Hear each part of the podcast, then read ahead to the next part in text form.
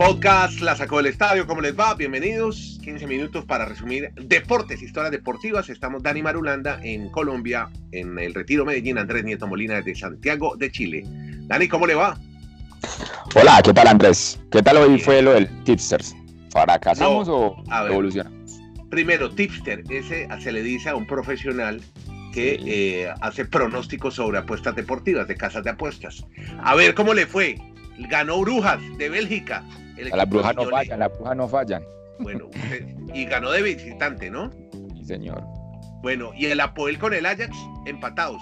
Sí, o sea, se fue con ventaja el Ajax para su partido de local la próxima semana. Bueno, ahí usted le pegó bien, ¿no? Ahí estuvo bien usted, como tipster.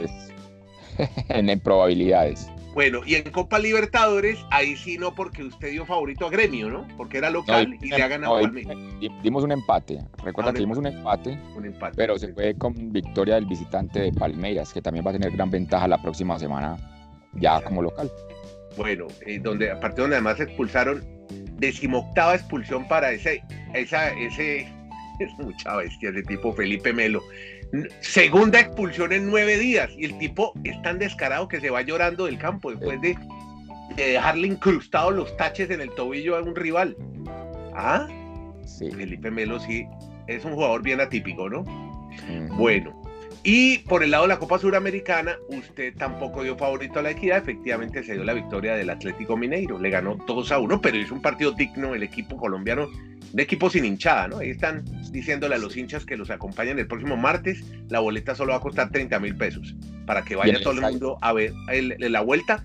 Ese gol visitante sirve, ¿no? Ese gol que ha hecho equidad de visitante, de penalti. Sí, y siempre los brasileños se han afectado con la altura. El partido va a ser en el Campín y se espera al menos alguna buena entrada porque es algo histórico para la equidad y ese gol de visitante en cierto sentido podría darle algo de ventaja, aunque obviamente pues, Atlético Mineiro tiene mucha más experiencia en estos torneos. Bueno, aquí tengo pues mi, mi casa de apuestas para hoy, a ver cómo nos va hoy. Tenemos 20, ¿no?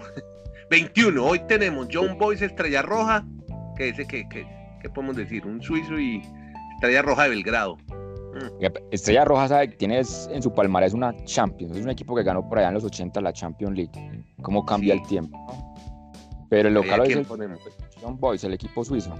esta serie es a, 180 minutos todavía en un, en un principio es como más difícil dar el pronóstico, ¿no le parece? Sí, entonces, pero, anímese, anímese y ayúdele a los apostadores. no, pues en, en esos temas vamos con el empate o con ventaja Vamos a dar la opción de que no gana el local. Sí. Si, si apuesta por Estrella Roja, gana más, ¿no? 4.80 está en casas de apuestas. Y John Boys está 1.80 nomás. Por ejemplo, Olympiacos Krasnodar, ese sí está, se está cotizando igual. Los dos equipos, mire, no le dan muchas posibilidades al griego. Lo que pasa es que Krasnodar acaba de eliminar al Porto, entonces por eso ah. tiene, digamos que ese antecedente, pero yo iría con el Olympiacos, yo iría con el equipo local esta tarde. Bueno, y tenemos, oiga, Copa Libertadores está bien bueno. Hoy tenemos juegos de, oh, esto, Liga de Quito Boca Juniors. Mm, Con lo Quito, en la altura. En la altura. Sí, está 2.30, 3.10. Eh, o sea, y paga, paga más por, eh, por darle la victoria a Liga de Quito. Más favorito Boca. Sí, pero bueno. Sí. Digamos que yo creería que no gana Liga hoy, que por lo menos se va con el empate Boca. Bueno, Flamengo y, e Internacional de Porto Alegre. Entonces, otro, buen, duelo brasilero. Flamengo tiene una inversión y hoy en de local. Vamos con Flamengo. Flamengo. Y le tengo, bueno, ese hagámoslo mañana, el de River que juega con Cerro Porteño en Buenos Aires. Bueno, bueno, ahí tiene pues, amigo, el tipster Marulo en acción. Vamos a ver cómo le va mañana. Mañana vamos a ver cómo le va. Este, tenemos más notas de fútbol. Frank Riveri ha recalado en la Fiorentina, el jugador eh, francés. Eh, va a jugar en este equipo. Hoy, a propósito, bueno, ya parece que es confirmado el hecho y lo comentan aquí en Chile, la llegada de eh, Alexis Sánchez al equipo del Inter. Faltan un par de detalles, pero ya por lo menos sacó de su, como la gente observadora en las redes sociales, ya ha eliminado la palabra Manchester United, Alexis Sánchez, el delantero chileno. Y usted tiene noticias muy interesantes sobre fútbol. Una sobre la MLS, que aumenta el número de equipos, las franquicias para las próximas temporadas en el fútbol americano, en el fútbol soccer americano. Sí, se hizo oficial ya la franquicia número 28 para la MLS. Recordemos que actualmente hay 24 equipos ya compitiendo. Pero en el próximo año, en el 2020, entrará el Internacional de Milán, el que maneja David Beckham, como el equipo 25. Y también la próxima temporada va a estar el Nashville Soccer Club, el equipo 26. Nashville, que es una ciudad, quiero contarle, pues aquí como para meter un poco, es una ciudad muy musical, donde usted encuentra un músico en cada esquina, la ciudad del country. Hay muchos estudios de country donde el country es el género musical más exitoso en Estados Unidos y Nashville es una ciudad fabulosa en, la parte musical. Bueno, mire, va a tener equipo y el equipo de Beckham, a donde seguramente van a llegar muchos colombianos. Creo que Falcao sueña algún día jugar cuando termine su aventura por Turquía en Miami. Puede ser. Para el 2021 se tendrá el equipo 27, el Fútbol Club Austin, de la ciudad de una de las ciudades de Texas, y ayer se hizo oficial entonces el equipo 28 en San Luis. Pero lo llamativo es que es el primer equipo mm, manejado directamente por una mujer. Se trata de Caroline Kindle Betts. Ella es la ejecutiva de Enterprise Holdings. Pero lo más llamativo es que todo el equipo está prácticamente manejado por mujeres, siete mujeres eh, en cargos directivos de esta nueva franquicia que hará parte desde el 2022 de la MLS en la ciudad de San Luis. Hay que recordar que San Luis perdió, por ejemplo, Andrés, el equipo de los Rams de fútbol americano que regresó a Los Ángeles y ahora van a tener entonces un mercado básicamente con el fútbol soccer, como llaman en territorio de los Estados Unidos, con esta nueva franquicia. Que, que, tiene un equipo muy bien montado para, los, para la postemporada de los Cardenales de San Luis, que casi siempre llega en el béisbol. Casi siempre llega por temporada. Vea, una última de fútbol antes de. Ah, bueno, y usted tiene la historia del árbitro mexicano que es buenísima. Pero, ¿cómo le parece que hoy Harry Maguire, que es la flamante nueva contratación del Manchester United, llamó a las compañías de medios sociales a que le pidan a los usuarios verificación de identidades en redes sociales? ¿Sabe por qué? Preocupado porque leyó todos los tweets y todo como como trolearon al pobre Paul Pogba después de fallar un penalti en el partido del United contra el Wolverhampton Dice, dice, hombre, ¿por qué no le por qué no verifican todas las cuentas con un pasaporte, con el pase, con la licencia de conducción? Unos troles patéticos que están abusando de la gente y Maguire preocupado con su compañero Pogba. Le dijeron de todo. Usuarios racistas, unos avisos racistas. Bueno, ya sabemos que Twitter es una, una salvajada. Meterse a Twitter es, es realmente desafortunado, es se estila mucho odio en esta red social. Bueno, eh, la historia de un árbitro mexicano muy famoso, mundialista, que ahora anda de técnico. Sí, se trata de Marco Antonio Rodríguez. Este fin de semana comienza la tercera edición del fútbol de España y el Salamanca, un equipo que incluso ha estado en divisiones más altas, tiene ahora como entrenador al señor Marco Antonio Rodríguez, que es más reconocido en México como un árbitro que estuvo en tres mundiales, en Alemania 2006, en Sudáfrica 2010 y en Brasil 2014, pues este dejó los uniformes de árbitro y ahora es un director técnico después de avalar varios cursos para obviamente estar como entrenador y ahora va a ser el flamante dirigente en cuanto al cuerpo técnico de, del Salamanca. Esos mexicanos tienen muchos récords en fútbol. Carvajal, ¿no? Un arquero, estuvo en cinco mundiales. No sé si lo Tota Carvajal, señor, la Tota Carvajal, como le Y ahora, este, ya qué curioso. No, tengo, no tengo un antecedente de un periodista así, pero eh, eh, árbitros técnicos, vea usted, en el Salamanca Marco Rodrigo, un engominado, ¿no?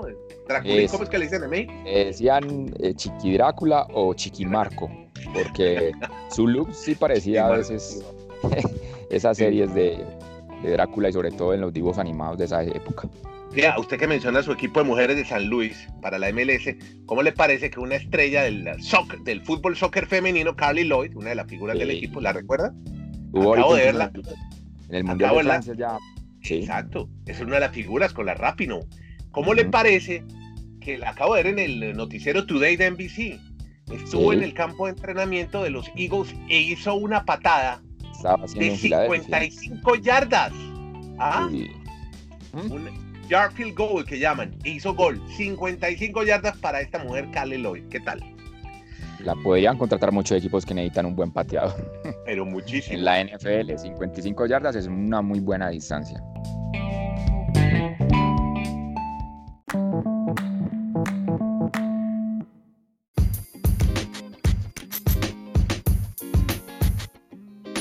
Coja ahora la raqueta, que nos vamos a hablar de tenis, porque ya se viene el abierto de los Estados Unidos.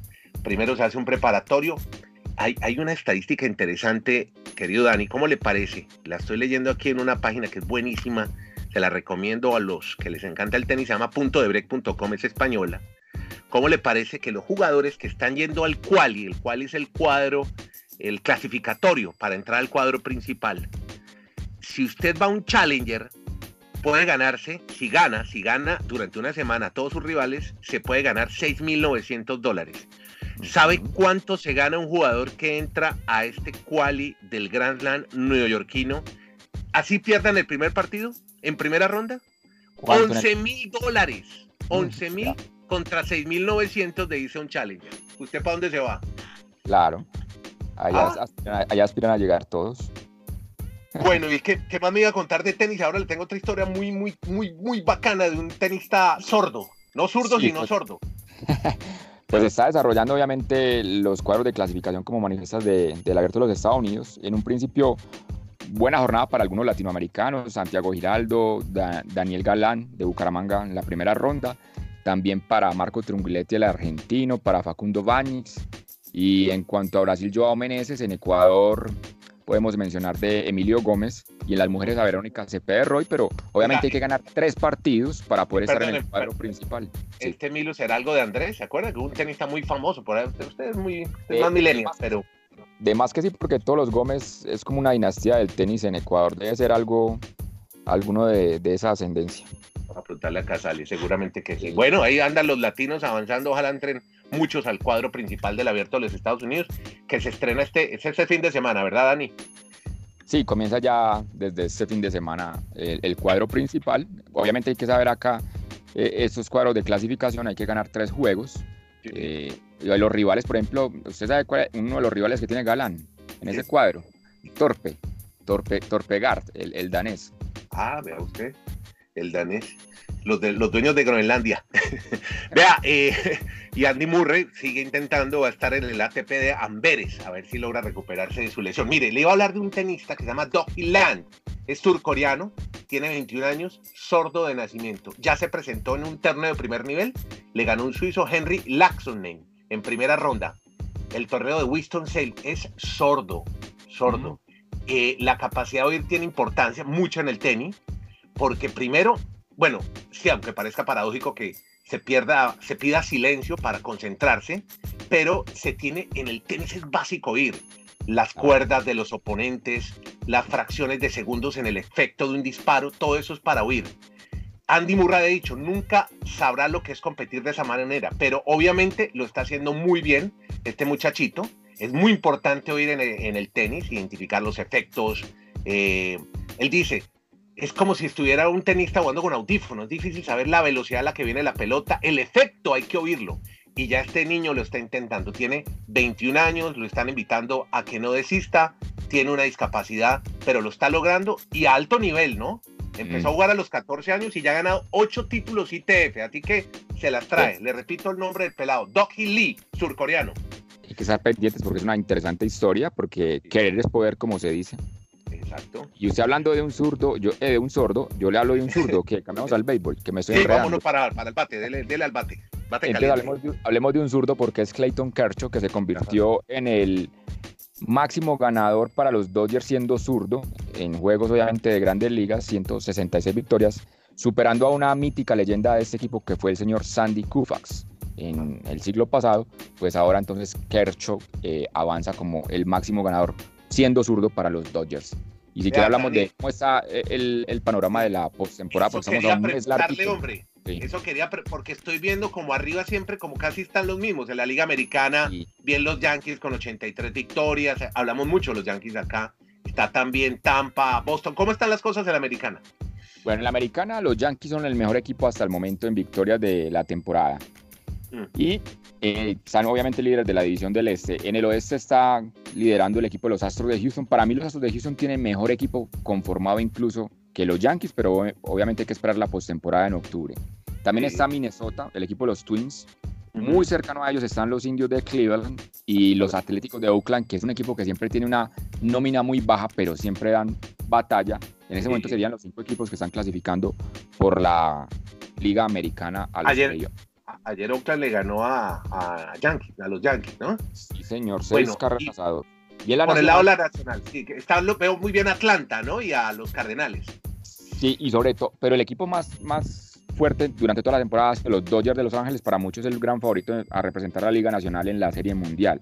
Pero como dices, Atlanta es una gran sorpresa porque no se esperaba que en la edición este de la Liga Nacional fuese el líder a esta altura de, de la temporada. Lo mismo pasa con los Cardenales de San Luis, aunque los Cachorros de Chicago están muy cercanos a ellos, están prácticamente con el mismo porcentaje en, cuanto a victorias y, derrotas. Y el otro equipo allí que está en playoffs momentáneamente son los Nacionales de Washington, que es un equipo que siempre se ha armado bien, pero no, no llega después de el primer, la primera serie de la, de la postemporada a las rondas finales.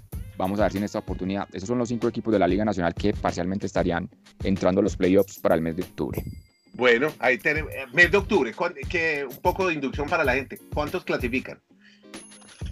Clasifican en, total 10 equipos, 5, o sea, en, las grandes ligas hay 30, 30 novenas, 15 en la Liga Americana y 15 en la Liga Nacional. Y de cada liga clasifican 5 a la postemporada. Los tres ganadores de cada división, más los dos mejores en cuanto a victorias durante la temporada. Por eso 5 en la, en la Nacional y 5 en la Americana.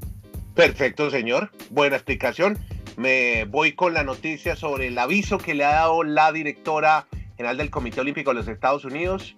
Le enviaron carta de amonestación a los lanzadores de martillo Gwen Berry y al esgrimista Raymond Boden. Recuerden que ellos protestaron en la ceremonia de premiación de los Panamericanos de Lima, se arrodillaron cuando sonó el himno de los Estados Unidos y estaban en el podio. Dice que van a emitir amonestaciones a otros atletas en instancias similares. Eh, lo del puño levantado también lo van a sancionar, no más rodilla en tierra para estos atletas de ciclo olímpico. Y nos vamos, Dani, porque estos son 15 minutos nomás. Si no, mañana cuénteme la historia, ¿sabe que tenemos historias sobre el casco de Anthony Brown, ¿no? Los cascos ah. de Anthony Brown, ¿cierto? A ver por fin termina la novela, si por fin termina la novela de Antonio Brown esta semana en los campos de entrenamiento de los Oakland Raiders. Y hablamos un poco de World Tour, que ya se viene la Vuelta a España, que está buenísima comienza también este fin de semana. Es el podcast, hablamos de deportes, 15 minutos, historias deportivas, con Dani Marulanda, arroba de Mar3 en Twitter, Andrés Nieto Molina, Andrés-Bajo Nieto también en Twitter. Síganos en la etiqueta numeral La Sacó del Estadio, estamos en Google Podcast y en Spotify, algún día ojalá nos dejen entrar a Apple. Seguimos aquí, digital, contando historias deportivas, dos amigos que nos encanta el deporte, gracias.